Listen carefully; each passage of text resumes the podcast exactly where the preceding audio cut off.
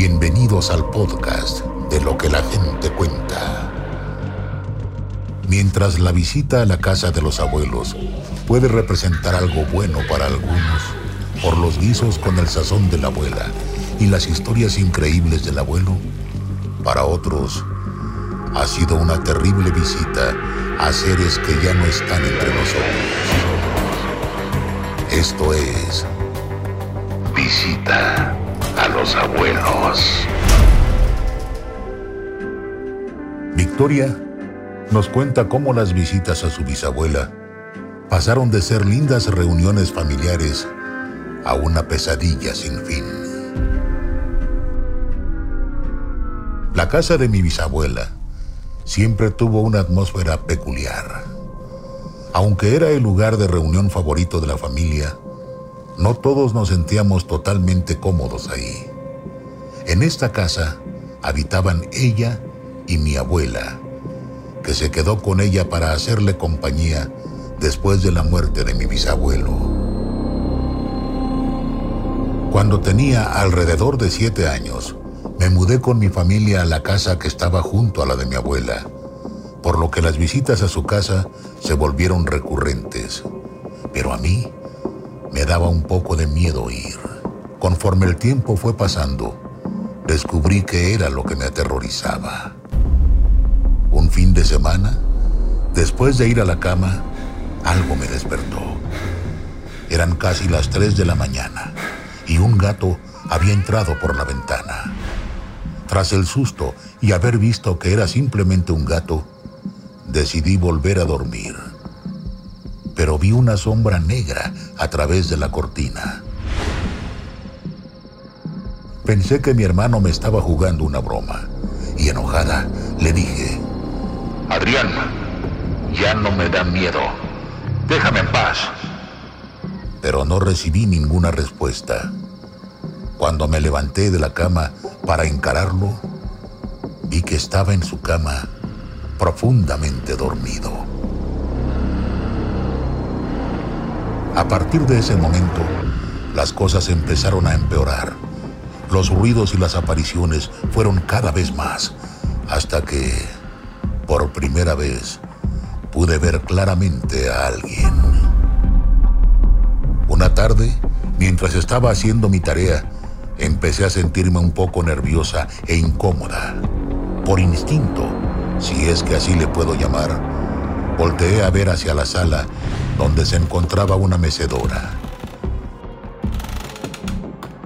Ese era el lugar favorito de mi bisabuelo, donde se sentaba todos los días a fumar y ver la vida pasar.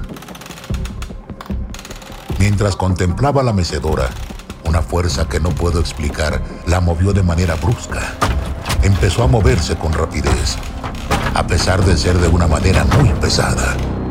Segundos bastaron para que saliera corriendo despavorida hacia mi casa. Algunos años después de esos primeros encuentros, y muchos otros por sumar, mi bisabuela falleció. Cuando la familia se reunió tras recibir la triste noticia, el silencio se apoderó de la casa. Al encontrarme sola en una de las habitaciones, empecé a sentir la pesadez y un miedo abrumador. En el silencio escuché la voz de mi bisabuela llamándome por mi nombre. Pero no había nadie ahí. Meses después, mi bisabuela perdió la vida y volví a experimentar una experiencia similar, por lo que decidí no volver a esa casa llena de ecos y voces que no son de este mundo. Esta es la historia de Erin quien amaba vivir con su abuela. Pero la casa no solo albergaba a su adorable familia, sino también a una pequeña niña que rondaba por los alrededores, aterrorizando a todo aquel que se atreviera a verla.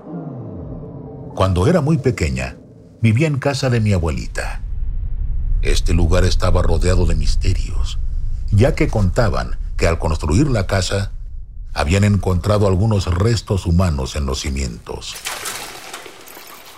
Y le atribuyeron a eso la actividad paranormal que experimentamos hasta el día de hoy. Desde cuadros que aparecían en el piso hasta juguetes que aparecían fuera de lugar. Todo el tiempo pasaban cosas que no nos podíamos explicar. Tengo una hermana que es mi cuata. Esto significa que nacimos el mismo día, pero no somos gemelas idénticas. Durante toda nuestra niñez pasábamos mucho tiempo a solas en la casa y en repetidas ocasiones llegaban a tocar la ventana y la puerta y al abrir descubríamos que no había nadie. Una de estas veces se prendió también la luz de una cabaña que era parte de la casa, lo cual era raro porque no había nadie más en el terreno. Cuando nos dimos cuenta de la luz, Alguien desde la cabaña empezó a gritar nuestros nombres y corrimos con mucho miedo.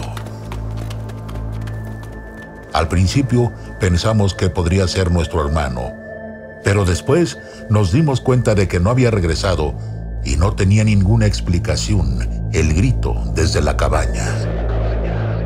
Tiempo después, mi mamá estaba sola en la sala una madrugada viendo la televisión e intentando conciliar el sueño después de habernos mandado a la cama. Mientras estaba a punto de quedarse dormida, vio a través de la ventana a una niña chiquita. Al principio pensó que alguna de nosotras se había salido del cuarto, por lo que se enojó y corrió a nuestro cuarto para regañarnos. Entró gritando que ya era hora de dormir, pero se aterrorizó cuando nos vio despertar por el regaño y dedujo que la niña no era ninguna de nosotras.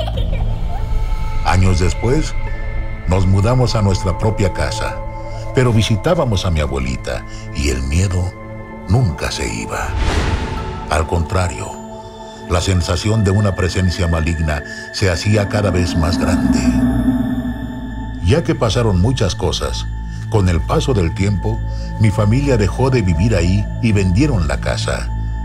Actualmente está en remodelación, pero no ha sido habitada hasta ahora porque nadie está dispuesto a pasar ni una sola noche en esa espeluznante casa.